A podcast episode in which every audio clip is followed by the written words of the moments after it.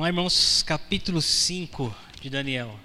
Daniel, né, aquela, aquele capítulo bem emblemático, onde tem a escritura na parede. Vamos nos aprofundar um pouco nesse capítulo hoje.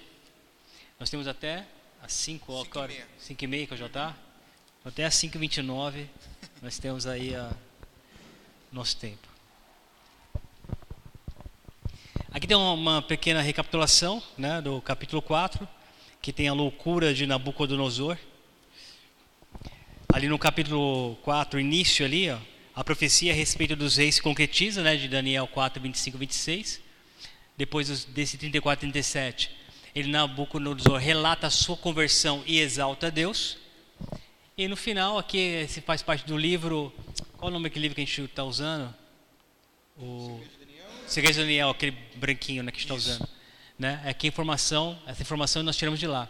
O rei morre com 120 anos, né? o rei Nabucodonosor, viu bastante. Acho que não é em 502. Eu não lembro agora também. 120. 120 mesmo? 120 anos em 502 a.C. Enquanto Belsazar, seu neto, né, que depois vamos ver em detalhes isso aí, confirmado nos versos 2, 11, 13, 18 e 22, tinha em torno de 26 anos, sendo chefe do exército.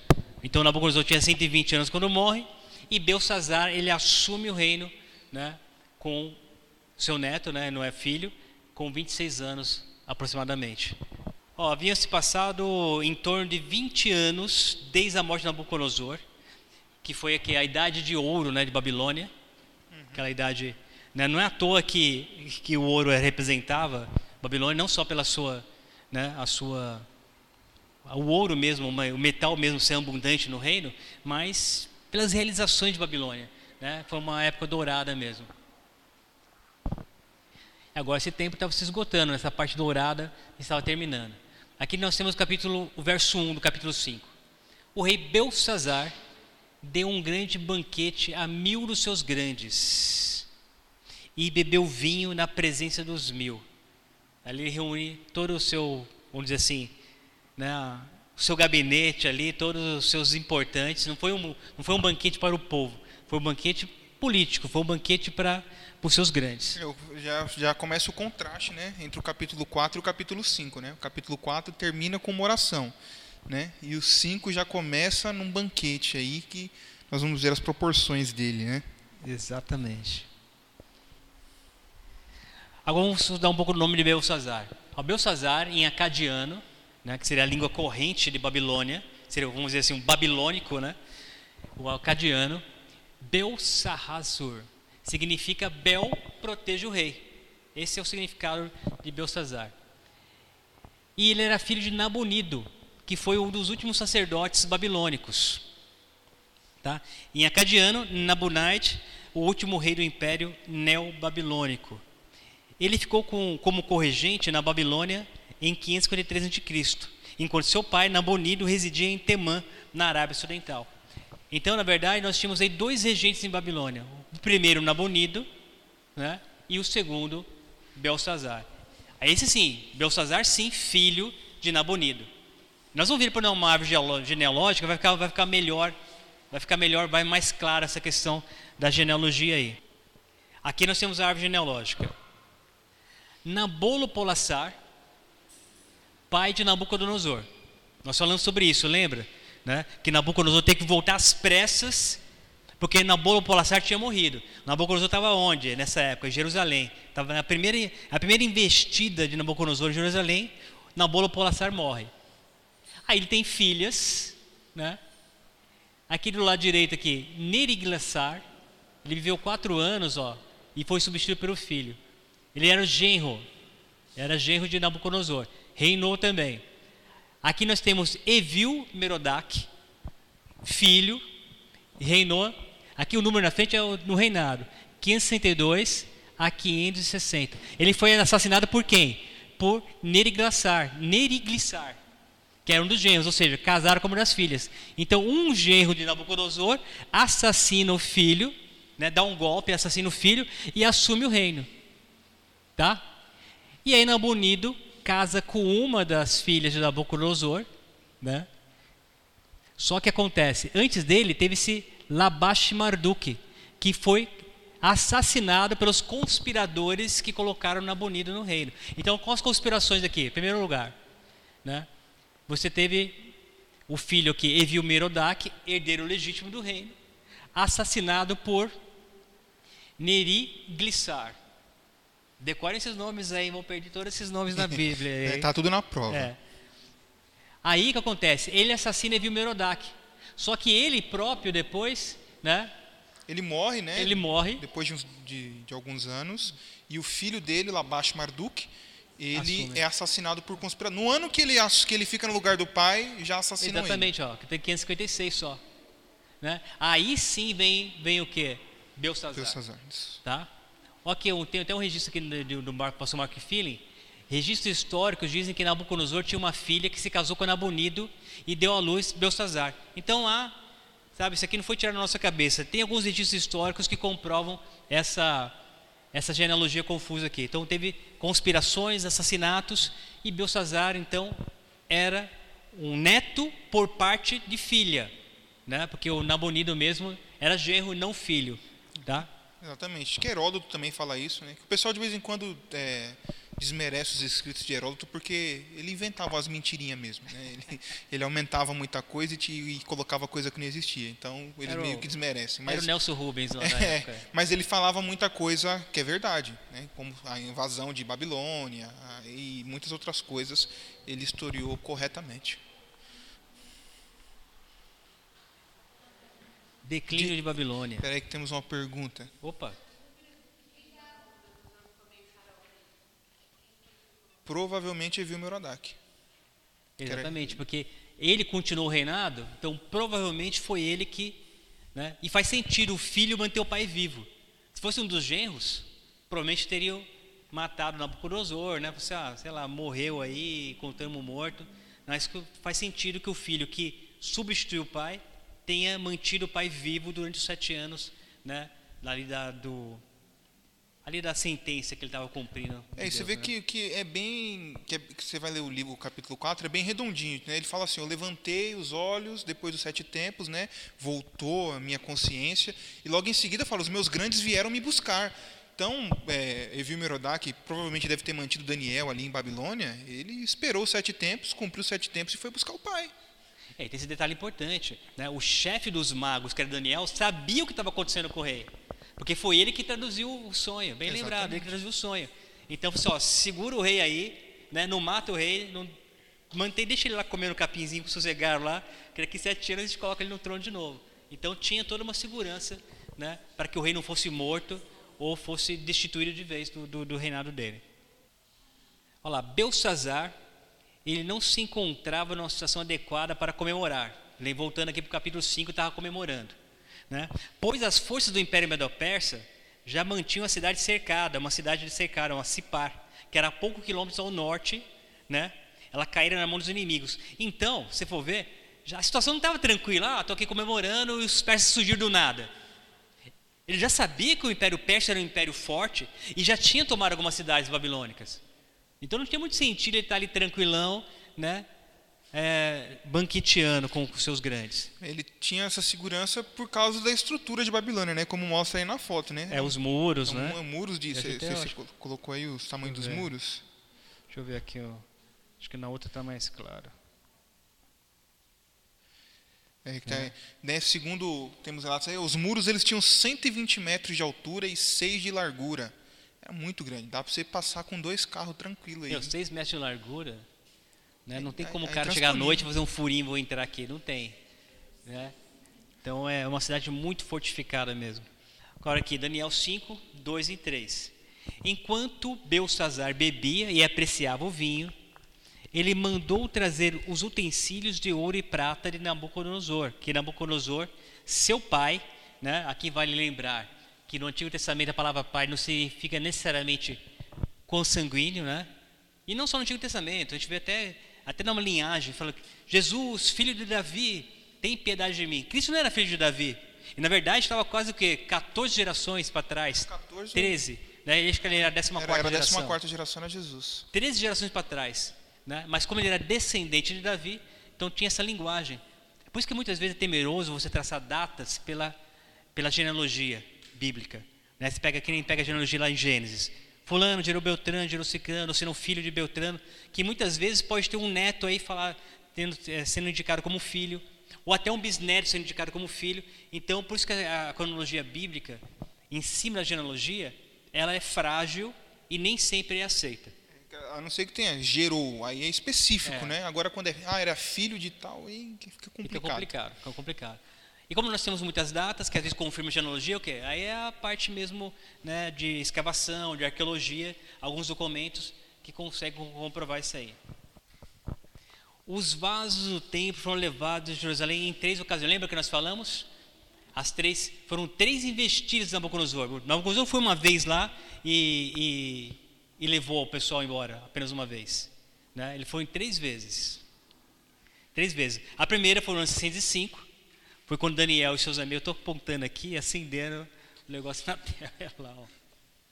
Ó. Ano 605, né, a primeira investida.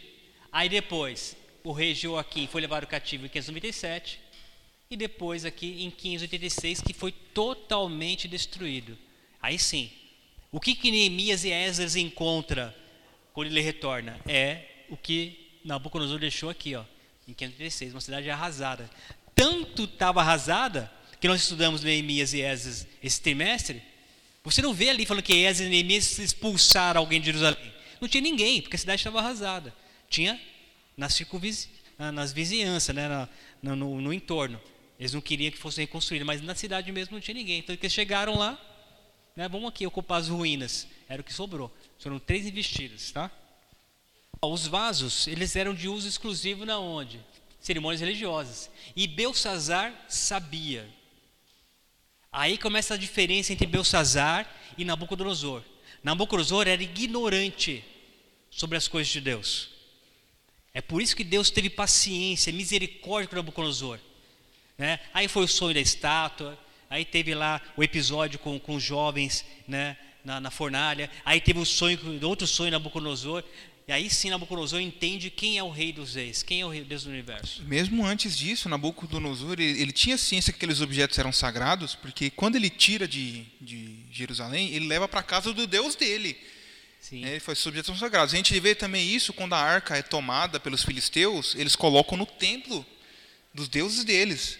E eles não ousaram abrir a arca, os filisteus. Exato. Eles levaram a arca para o templo deles, colocaram lá no, no, cantinho, né? É como se fosse mais um deus, né? Como eles eram, né? panteístas aí, politeístas aí, então eles né, tinham vários deuses. Era como se fosse mais um deus, mas eles tinham noção que aquilo era sagrado. Eles achavam que até o próprio Deus Israel era a arca em Exatamente. si, né? Exatamente. O poder vinha da arca. E aí, o Belsazar aí, ele sabia de tudo isso. Ele está desafiando a Deus mesmo, né? Sim. Até que a gente vai ver depois aí as imagens que ele usou, né? Como se fosse uma representação do sonho de Daniel 2. E assim, ele teve o testemunho direto, né? Porque ele não, é que ele, ele, ele, foi, ele viveu com o Nabucodonosor. Ele tinha 26 anos quando o Nabucodonosor morreu. E ele era líder dos exércitos. Então, exatamente, não era uma vítima ignorante. É por isso que, que aparentemente parece que Deus teve duas medidas, né? Dois pesos, duas medidas. Quando Nabucodonosor ele foi longânimo e com Belsazar, no primeiro erro, pá, passou, né, passou os para nele. Não foi assim que aconteceu. Vamos lá. Os muros, aqui a gente está falando dos muros, né? Ó. Os muros de Babilônia eram duplos e seus portões elevavam-se bem acima do nível do chão. E o rio Efrates e seus canais fluíam pelo meio da cidade. Né? Aqui, ó. Por isso Belsazar não achou que Dario e seus homens entrariam pelo caminho do rio Eufrates e encontrariam a cidade desprotegida. É que foi que nem o, o Pata falou, ele confiava muito na cidade. Ah, os, os persas estão aí fora, estão até conquistando algumas cidades minhas, mas daqui dentro ele não vai chegar. Então vamos comemorar. Eu tenho, tem um livro que eu estava lendo, ele faz um, um, uma metáfora, ele fala assim que a é, Babilônia era, era, o Titanic da época, né? Titanic era um navio que não afundava jamais. É. Babilônia também, porque como que o pessoal conquistava a cidade? Eles ficavam em volta esperava acabar a comida. Só que Babilônia tinha um rio cortando a cidade. Então eles podiam plantar, colher, ficar ali para sempre. Pescar. Pescar. Comida e água não ia faltar para é. eles. Então é, a segurança vinha daí.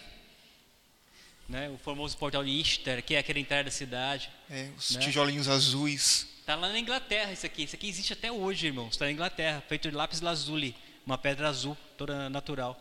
Né? Tá lá e tá assim, parece novo. Você bate o olho, foi feito ontem. É fantástico essa estrutura. Daniel 5, 5 e 6. No mesmo instante, ou seja, que ele faz a blasfêmia né, de trazer os itens sagrados de Deus, como quem diz: O meu Deus é superior ao Deus de Israel. No mesmo instante, apareceram uns dedos de mão de homem e escreviam, defronte do candeeiro, na caiadura da parede do palácio real. E o rei viu os dedos que estavam escrevendo. Então se mudou o semblante do rei, e os seus pensamentos o turbaram. As juntas dos seus lombos se relaxaram e os seus joelhos batiam um no outro. Olha o nível de desespero. Sabe aquele negócio que o cara, o cara cai, né? A junta desaba, o joelho bate, é aquele medo que. Essa descrição é tremenda de como ele ficou com medo. O semblante, imagina o olho dele, ele deve ter ficado assim do tamanho da cara. Ele devia dele. estar corado pelo vinho, né? Vermelho, é. né? Vermelho, sangue quente. Na hora que viu, ficou pálido Aquele na hora. no estômago, nossa, meu camarada, se eu o coração, já tinha morrido ali. É verdade. Eu tinha morrido ali. Porque ele sabia, ó, o pecado de Belsazar não foi a ignorância que a gente estava falando. Ele não era ignorante. Né? Nabucodonosor havia registrado a experiência que tornou seu orgulho em humildade. É, é, Daniel 4 foi escrito por Nabucodonosor. É, exatamente. Né? Tem um livro bíblico, né, um trecho bíblico ali, e escrito por um rei secular, um rei pagão. Né, que, graças a Deus, reconheceu né, a, a, a grandiosidade de Deus. E os registros estavam nos arquivos do império, com o propósito de evitar que seus sucessores repetissem o mesmo erro. E tem, além, além do registro ali, tem o caso de ele ter vivido com Nabucodonosor.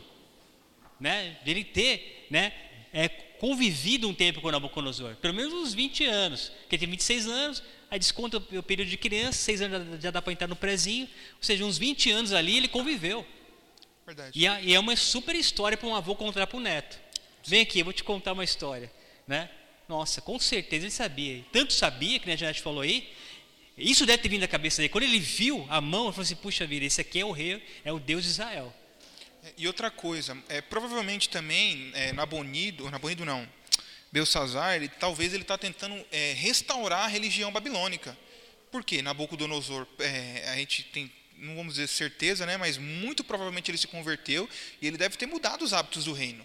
Quando Sim. ele começa a trazer os objetos do templo para fazer a orgia, a festa dele ali. Né? E, e, não foi só o, foi o candeeiro, porque a, a mão saiu do candeeiro. Né? Sim. Foi o candeeiro, foi os objetos sagrados do templo. Daniel, quando entrou ali, ele, ele nunca devia ter visto os objetos do templo. Né? Porque ficavam dentro do templo ele não tinha acesso, ele não era levita. Acho que a primeira vez que ele viu foi quando ele entrou ali. Então, é, o, a, a, toda aquela situação ali foi terrível. É, o Nabonido começou a restaurar, vamos dizer assim. Exatamente. Só que é, ele adorava um deus, ele não adorava Marduk, né? É. Ele adorava um outro deus.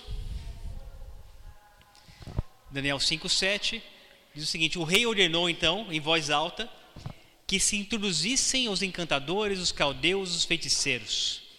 Falou o rei e disse aos sábios da Babilônia: Qualquer que ler essa escritura e me declarar a sua interpretação, será vestido do que? De púrpura trará uma cadeia de ouro ao pescoço e será o terceiro do meu reino. E por que ele diz isso? Primeiro que púrpura sempre foi o símbolo da realeza, porque púrpura é uma cor muito difícil de se conseguir, muito caro, só quem tinha muitos recursos. Então púrpura era uma cor da realeza. Até na época de Cristo, né, quando ele foi colocar aquele manto nele, né, que veio de, de Herodes, de púrpura. Presentear uma cadeia de ouro era costume entre as nações antigas para honrar os servidores públicos tá? favoritos. E Belsazar, ele era corregente, porque seu pai estava vivo no Nabonido. Não estava em Babilônia, estava em outra cidade, mas ele era o principal regente. Por isso que ele oferece o terceiro lugar e não o segundo lugar. Porque ele próprio era o segundo. Né? Ele não era o primeiro lugar em Babilônia. É por isso que ele oferece o terceiro lugar do reino para Daniel. E Daniel 5,8: Então entra, entraram todos os sábios do rei, mas não puderam ler a escritura, nem fazer saber ao rei a sua interpretação. Interessante aqui, ó, notar o que, o que Isaías, o que Isaías escreveu. Olha só.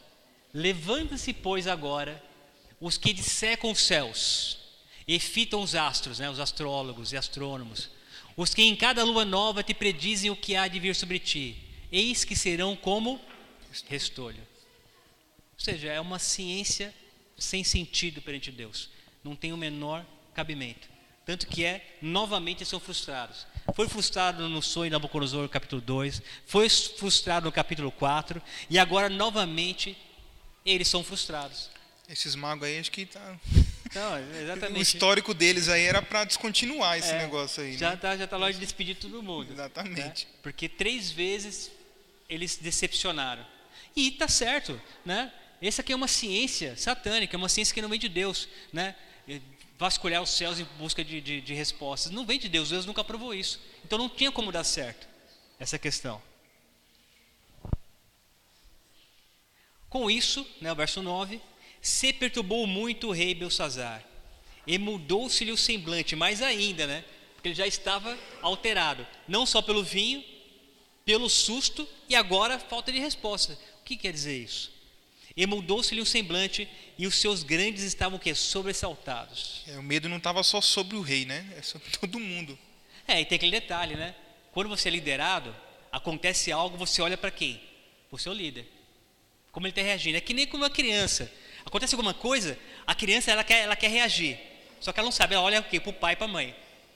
Se o pai e a mãe estão tá com cara de choro, ou está com cara de assustado, a criança, ela sabe, é ruim, esse negócio que está acontecendo é ruim, não sei o que é, mas é ruim. É a mesma coisa. É, pode ver, mesmo quando a criança cai, ela cai, ela não sabe se ela chora, se ela ri, ela vai olhar para você. Se você está tá calmo, não, não foi tão grave assim. Mas se a mãe já está com aquela cara de assustada, ela começa a chorar porque viu que o líder, né, aquele que é seu superior, está numa situação complicada. A criança e... cai no chão, né? A mãe já fica, não foi nada, não foi é, nada. Foi... É, a criança às vezes nem chora. É. Agora se ela vai chorando já, o moleque já, puxa, morri, né? tô, tô lascado. Vamos agora, aqui representando a rainha mãe, né, entrando no recinto. Provavelmente é, é uma, uma das esposas da Nabucodonosor. Ó, a rainha mãe isso também nós estudamos no, no, nos registros históricos no livro, né? não tem na Bíblia esse nome. A rainha mãe Nitocris, é, Nitocris, que era esposa de Nabucodonosor. Então, os registros históricos indicam que provavelmente a rainha mãe era realmente a esposa. Né? Por causa do que havia acontecido ao rei e aos seus grandes, entrou na casa do banquete. Ela entrou, ela não estava lá. Importante, ela não estava nesse banquete de orgia, ela não estava nesse, nesse ato profano. Né? Ela entrou e disse: Ó oh, rei, vive eternamente. Não se turbe os seus pensamentos, nem se mude o teu semblante. Há no teu reino um homem que tem o espírito dos deuses santos. Nos dias de seu pai se achou nele luz e inteligência e sabedoria dos deuses. Teu pai, o rei Nabucodonosor, sim, teu pai, ó rei, o constituiu chefe dos magos, dos encantadores, dos caldeus e dos feiticeiros ele presidia todos ali, toda a casta inteligente, vamos supor, toda, toda a ciência, porque isso era tido como ciência também. Então, vamos dizer assim, ele estava, né, era o chefe da NASA, ali na, na, ele, na ele Babilônia. conhecia uma ciência inútil, mas ele conhecia, é, né? Exatamente.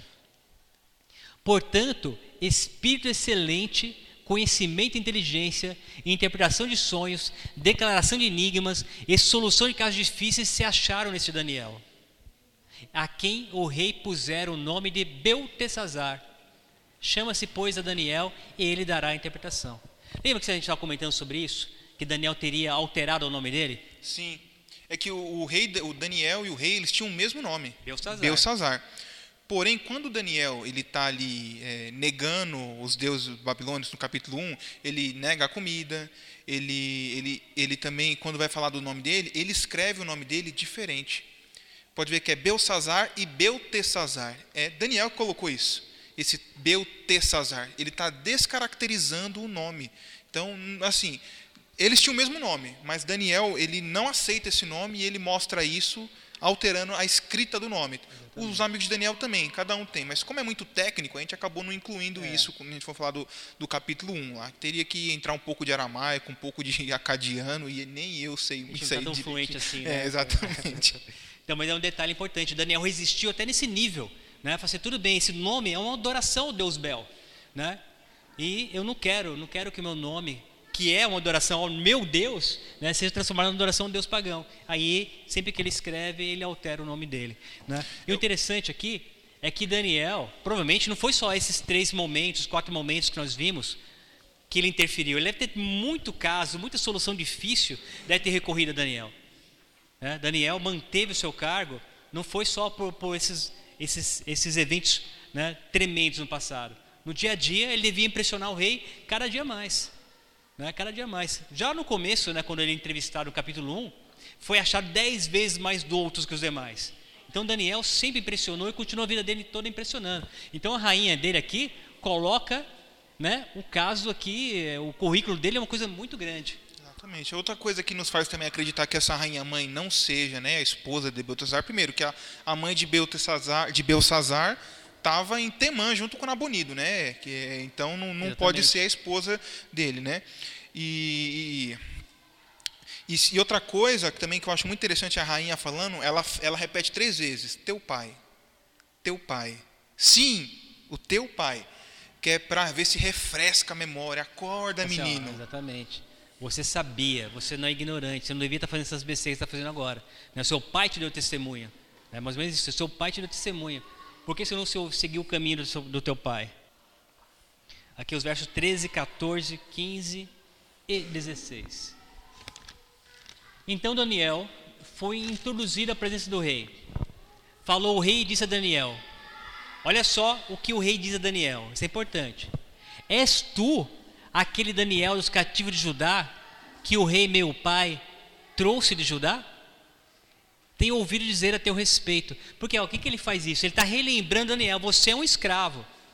Mesmo ali precisando de Daniel, ele tenta minimizar a importância de Daniel e minimizar o que? Você é um escravo e seu Deus, né? se o meu pai venceu a tua cidade, o teu reino, é porque o meu Deus é superior ao seu. Então tudo isso está embutido nas palavras de, de Belsazar. Né? Essa pergunta não é uma pergunta inocente. Ele sabia, a rainha te dizer, já tinha dito quem era Daniel, já tinha dado o currículo, já falou que ele podia fazer. Então, ele não precisava fazer essa pergunta aqui. Né? És tu, Daniel, dos cativos de Judá, que o rei meu pai trouxe de Judá? Tenho ouvido dizer a teu respeito que o Espírito dos deuses está em ti, e que em ti se acham luz, inteligência e excelente sabedoria acabam de ser introduzidos à minha presença os sábios os encantadores para ler essa escritura e me fazerem saber a sua interpretação. Mas não puderam dar a interpretação dessas palavras. Eu, porém, tenho ouvido dizer que de ti que podes dar interpretações e solucionar casos difíceis. Agora, se puderes ler essa escritura e fazer-me saber a sua interpretação, serás vestidos de púrpura, cadeias de ouro no pescoço, e serás o terceiro no meu reino. Aqui ele repete né, para Daniel, né, como se fosse um incentivo para ele, ah, como se ele pudesse comprar ali Daniel nessa questão da interpretação. Agora vamos ver uma diferença da resposta. Lembra como, como Daniel respondeu a Nabucodonosor? Quando o Nabucodonosor falou do sonho? Ele diz, é. ele fala assim, ó, que a interpretação seja para os teus inimigos, né? Exatamente. Daniel gostava de Nabucodonosor. Quando ele, quando ele soube a interpretação, ele falou assim: não, que não seja contra ti, seja para teus inimigos essa interpretação. Mas olha a diferença como Daniel responde para Belsazar.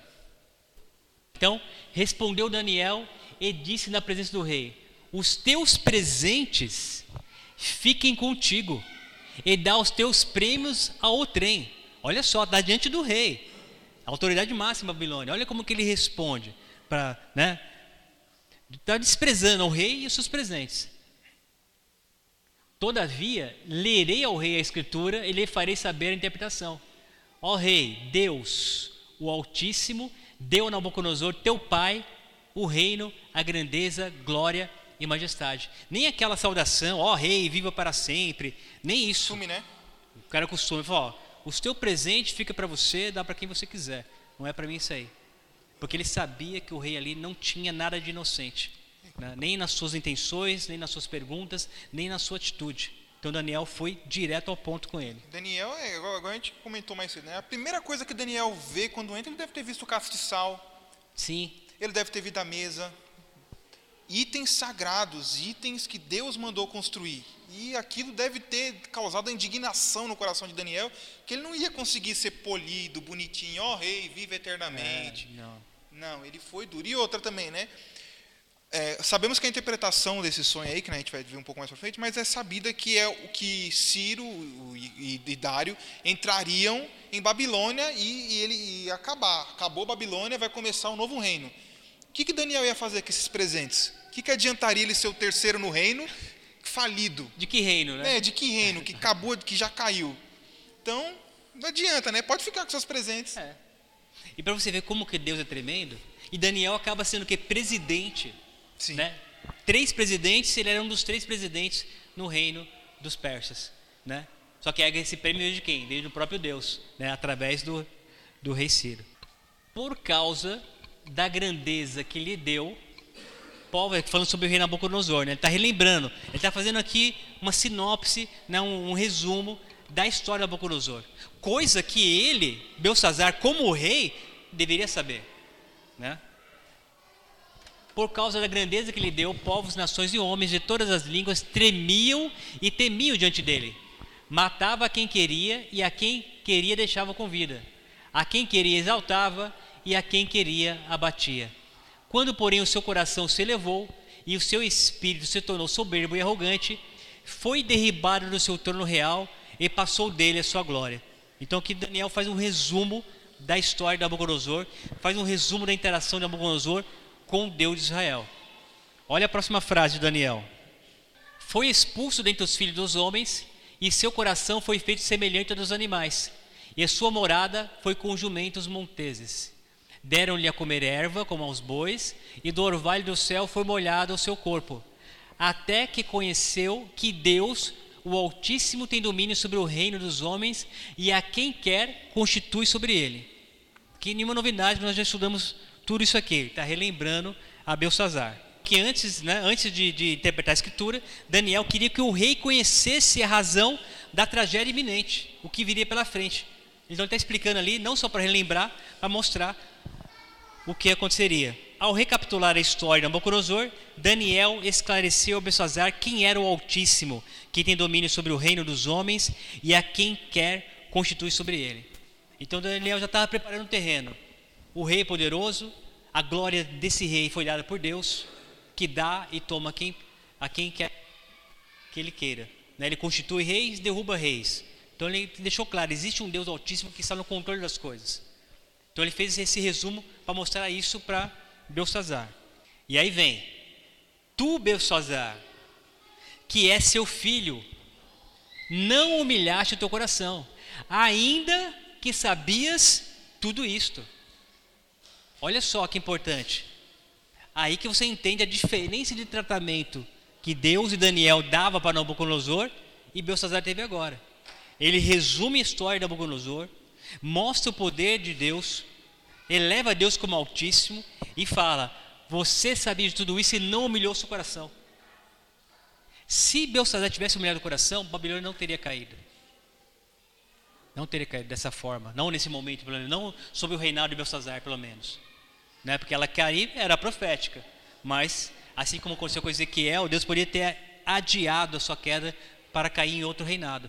E não foi o caso. Né? E te levantaste contra o Senhor do céu. Então aqui ele fala: o que você fez foi se levantar contra Deus. Por quê? Pois foram trazidos os utensílios da casa dele perante ti.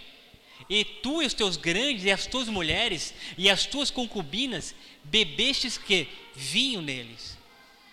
Além de trazer, ainda fizeram o que não era certo fazer nos, no, nos, nos, nos utensílios.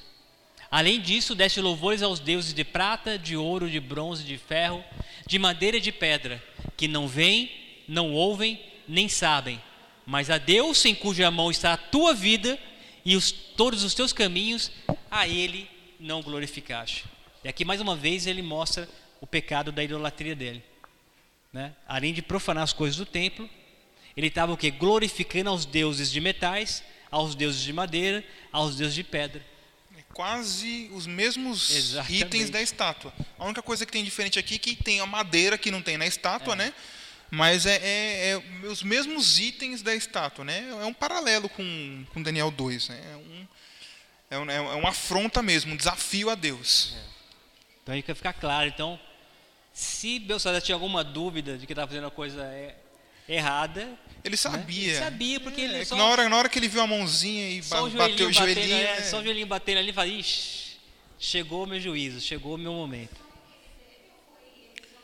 Não, foi visão mesmo, foi, não foi nem visão. Aconteceu, que nem quando nós estamos aqui e aí aparece a mão, literal, a mão ali, visível para todos, escreve.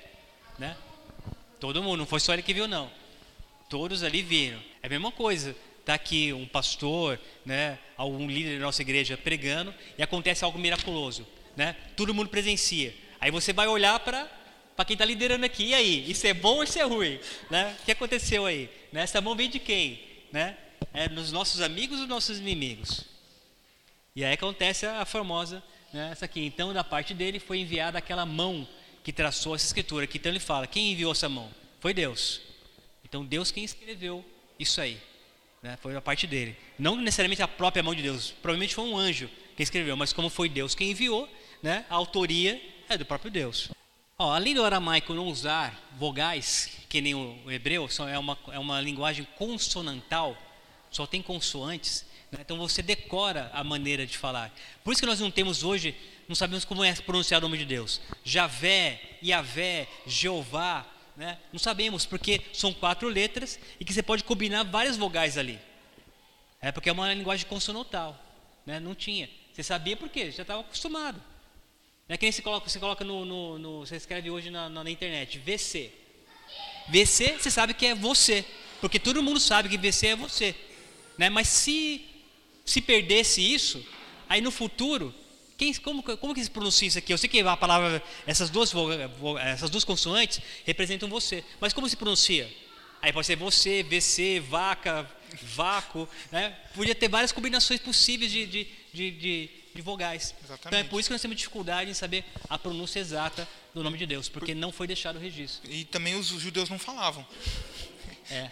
Eles não pronunciaram, porque é, algumas coisas nós sabemos como se pronuncia, porque a nação judaica e a língua hebraica não morreu. Então, eles, a gente consegue colocar as vogais hoje nos lugares certos. Mas como o nome de Deus os hebreus não usavam nem dizer, então não se sabe até hoje como se pronuncia. É. E aqui foi escrito então, mene mene tekel parsim. E no cotidiano, no dia a dia, tem um negócio interessante, olha. Mene, tekel, parsim eram medidas usadas também, né, usadas no comércio do dia a dia. Eram palavras usadas para medidas. Né? Vamos ver a implicação disso aí. É, outra coisa também interessante, não sei se, se colocou aí, eu não, não lembro Sim. agora, é que além de, de não ter vogais, muitas vezes elas eram escritas todas juntas, sem espaço. Sem vírgula, sem, sem vírgula, espaço. sem espaço, sem nada. Então era, você escrevia um texto e era tudo junto, sem espaço. Por que, que eles faziam isso? Porque papiro, é, tablete eram coisas que eram difíceis de você encontrar. Então você tinha que aproveitar o máximo de espaço possível para você escrever. Então eles não colocavam vírgula, eles não colocavam espaço, era tudo junto. E aí você que era escriba, você tinha que ser bom para entender o que estava sendo sim, feito sim. ali. E interessante é que, que Belsazar ele era comerciante de lã. Então, ele, na verdade, ele conhecia, ele, ele tem, algum, tem, alguma coisa a ver com medidas isso aí. Porque ele sabe que aquela unidade de medidas foram colocadas ali. Só que ele não conseguia entender o propósito daquilo. Mas ele estava, de certa forma, ele não era totalmente ignorante sobre o que estava escrito na parede. Essa, pois, é a escritura que se traçou. Mene, mene, tekel, parsim. Traduzido, né? aí sim, não como as medidas, mas como o nome, contado, contado, pesado e dividido. Mesmo conseguindo ler, você fica na dúvida, tudo bem, contado, contado, pesado, dividido. E o que significa isso? Né? Mesmo se ele conseguisse traduzir, ler, ficaria essa dúvida. Tá. Interpretação, né? E agora? E agora? Tá, contado, o que, que foi contado? O que, que foi pesado? O que, que foi dividido? Essa é por isso que ele precisava, mesmo se ele conseguisse entender, ele precisava de alguém para interpretar o significado dessas coisas. Esta é a interpretação daquilo. Mene, contou Deus o teu reino e deu cabo dele. Então, Mene, contado, o que foi contado? O seu reino, o seu reino. Os seus dias chegaram ao fim. E foi achado em falta. Mene no aramaico significa determinado ou contado. Essa palavra é usada na Bíblia apenas em relação ao Criador, que controla e determina o fluxo da história. É, no livro de Daniel, no capítulo 1, quando fala o rei determinou a sua alimentação, é essa mesma palavra. É, mene. Tá? Determinou, cortou, separou. Né? Tekel, pesado foste na balança e achado em falta. Então, Tekel que é pesado, o quê? Foi pesado, foi julgado. Na né? balança como um símbolo de julgamento ali. Foi você, pesado. Você vê o símbolo da justiça, né? Aqui no Brasil nós temos, né? Não sei se vocês já viram como que é. Uma mulher, né? Vendada e com uma balança na mão. É, então, a balança eu, sempre foi usada como justiça. Por quê? Porque no comércio era comum você adulterar peso, adulterar a balança. Né? Então isso é uma injustiça. Se uma pessoa pobre vai comprar e você adultera a balança, você está sendo injusto. É por isso que uma balança perfeita, uma balança que não rouba no peso, é símbolo de justiça. Né? Essas terríveis palavras de destruição, achado em falta, condenam todos os que, como Belsazar, negligenciaram as suas oportunidades dadas por Deus. No juízo investigativo, agora em andamento, né, juízo começou em 1844, as pessoas serão pesadas na balança para ver se seu caráter moral e estado espiritual corresponde aos benefícios e bênçãos que Deus lhe conferiu. Né? E ali, no caso de Belsazar, ele não era inocente, tinha conhecimento, teve testemunho dos profetas de Deus, teve testemunho do seu próprio pai, né, Nabucodonosor, e as suas ações não eram condizentes com o seu conhecimento. Por isso ele foi achado em falta. Ah, provavelmente ele, era, era, eles eram homônimos, né? Eles tinham o mesmo nome. É, com, com certeza ele sabia quem era Daniel. Sim. Ele estava dando de, né, de, de louco, assim. É, ele queria assim, ele queria rebaixar um pouco Daniel, porque Daniel entrou ali como, né? Cativo, né? Um exilado. Não, você é do cativo, né? Só. Se lembra de onde você veio, mais ou menos assim. Tanto que, né? apesar de saber que Daniel era homônimo, você pode ver que no versículo lá, ele não cita o nome babilônico de Daniel. Ele fala, não é você, é aquele Daniel dos cativos de Judá. Ele não cita, é. ele sabia. Então, essa ignorância dele assim, é meio, meio. João sem braço, né? É. O sábio é aquele que teme a Deus, enquanto o tolo não tem o temor de Deus em seu coração. Negligencia Deus por amor ao conforto e ao prazer, ou o desafia abertamente. Assim, tolice e maldade são expressões quase sinônimas. Né? Aqui o comentário, essa ideia sempre é comentário adventista, quando você vê né? a diferença aqui entre amar o prazer e desafiar a Deus abertamente. Ali foi os dois, né? Amante do prazer e desafiou a Deus abertamente na sua, na sua ação. Pérez, dividido foi o teu reino e dado aos medos e aos persas. E aí tá, então está a explicação né, do Mene, Mene, Tekel, Parsim. Só que aqui veio Pérez em vez de Parsim. Vamos falar aqui, já separei um slide aqui. É a questão do, do, de plural, né? a questão de um joguinho de palavras. A inscrição consiste propositalmente de quatro palavras, a sua pergunta lá. Possibilidades pela repetição proposital da palavra mene, né? Então são quatro palavras, na verdade são três palavras e repetido duas vezes. Por quê? O número quatro desempenha um grande papel no livro de Daniel, símbolo de presságio para o fim. Quatro reis já haviam sucedido Nabucodonosor, quatro eram os impérios que, que serviriam o mundo. Então esse número quatro, né, de Daniel era muito muito claro. E geralmente assim, há quatro reinos fim. Né? Quatro animais, fim. Quatro reis sucederam aqui Nabucodonosor, fim. Então, ele fez questão de colocar o Mene duas vezes ali para mostrar. Esse é o fim também, ó. Mene, Mene, Tekel, o Farsim ou Parsim, né? Tem as duas palavras. Pérez, ó, significa quebrado ou dividido. E se for usar a forma plural Parsim, então Pérez é o singular de Parsim, tá? deve ser traduzida por pedaços. A interpretação pode ser também: o teu reino foi quebrado em pedaços. E a palavra parsim, a pronúncia dela é parecida com persa. Também é um joguinho de palavras. Tá? Parsim, persas. Dividir e dar ao persas. A palavra dividir se, se assemelha com persas. Né?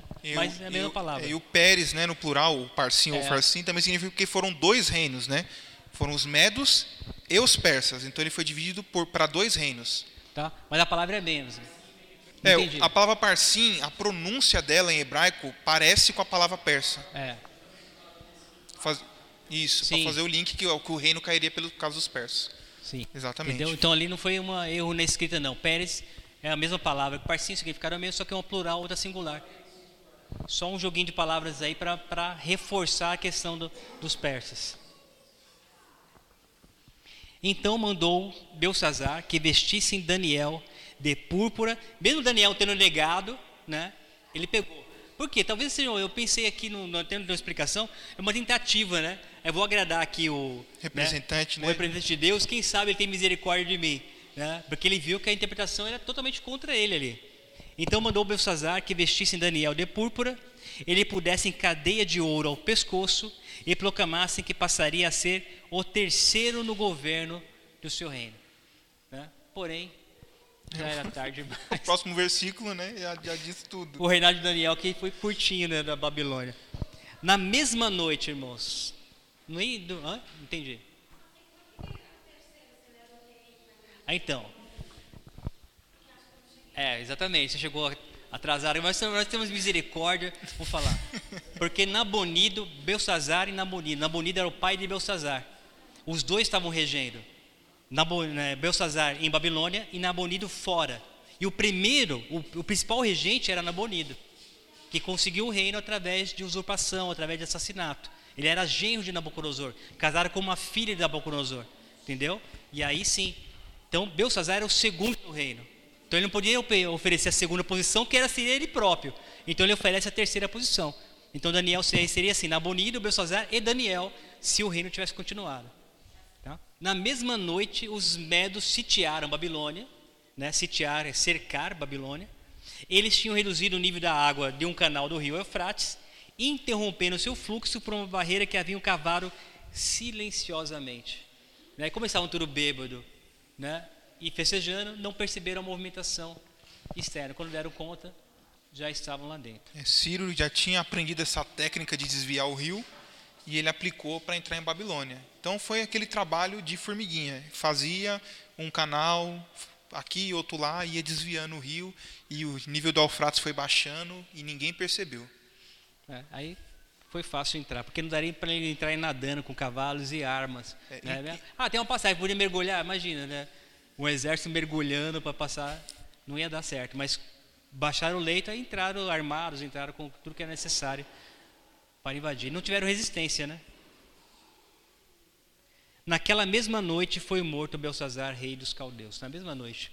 Né? Então o prêmio que ele deu a Daniel não durou nada, nem, né? nem horas. Virou o terceiro do reino por algumas horas. É. Triste. E após a conquista, a Medo-Pérsia substituiu Babilônia como, como o próximo império mundial, assim como descrito, né, tinha concedido de Daniel no capítulo 2. A cabeça de ouro deu lugar ao peito e braços de prata, né, cumprindo uma outra profecia que Daniel já tinha, já tinha descrito. E Dario o Medo, com cerca de 62 anos, se apoderou do reino. E aqui é o último slide. Né? E segundo os historiadores, o nome de Dario é um título, é como César. César não era nome, né? César era um título dos, dos imperadores romanos. Também, César Augusto, É. né? Júlio César, Júlio César, o primeiro né? dos Césares. Tem, pessoal, hoje pessoal, tem vários Césares hoje aqui no Brasil, né? Mas César não era um nome, era um título, assim como Dario também. É um título honorário, que significa aquele que segura o cetro. E quem segura o cetro? O rei, né? E o seu nome verdadeiro era Gobrias, né? Ou Góbrias, deve ser Gobrias que não tem acento. É, melhor ficar com Dario, né? É, Dario fica melhor. bonitinho, é né? Chefe militar que conquistou Babilônia para Ciro. Né? Ele é chefe militar que conquistou Babilônia para Ciro e que governou como rei durante um ano, morrendo pouco tempo depois. Por isso, Ciro só assumiu o título de rei da Babilônia depois. Se a gente seguir a cronologia aqui, Ciro aparece como rei depois de Dario. Mas Dario foi o conquistador de Babilônia, governou de fato Babilônia, mas apenas por um ano, depois morre e aí Ciro assume. E esse é o capítulo 5 que mostra né, o quão terrível é nós não prestarmos atenção nos testemunhos passados, irmãos. Principalmente nós aqui, nós temos a Bíblia toda. Temos testemunho testemunhos né, de, de Jesus, todos para nós. Temos erros de todos os personagens do passado. Né? Quase não podemos alegar isso aqui é ignorância. Nós, os, quando os profetas erraram, nós sabemos. Quando os reis erraram, nós sabemos. Né? Os pagãos errando, nós sabemos. Nós sabemos toda a história. Como que nós vamos alegar ignorância perante Deus? Olha, não sabia disso. Não temos. Então nós somos na mesma posição de Belsazar. Só que nós temos a decisão de tomar o lado de Deus, de glorificar e exaltar o nome de Deus. Amém? Amém.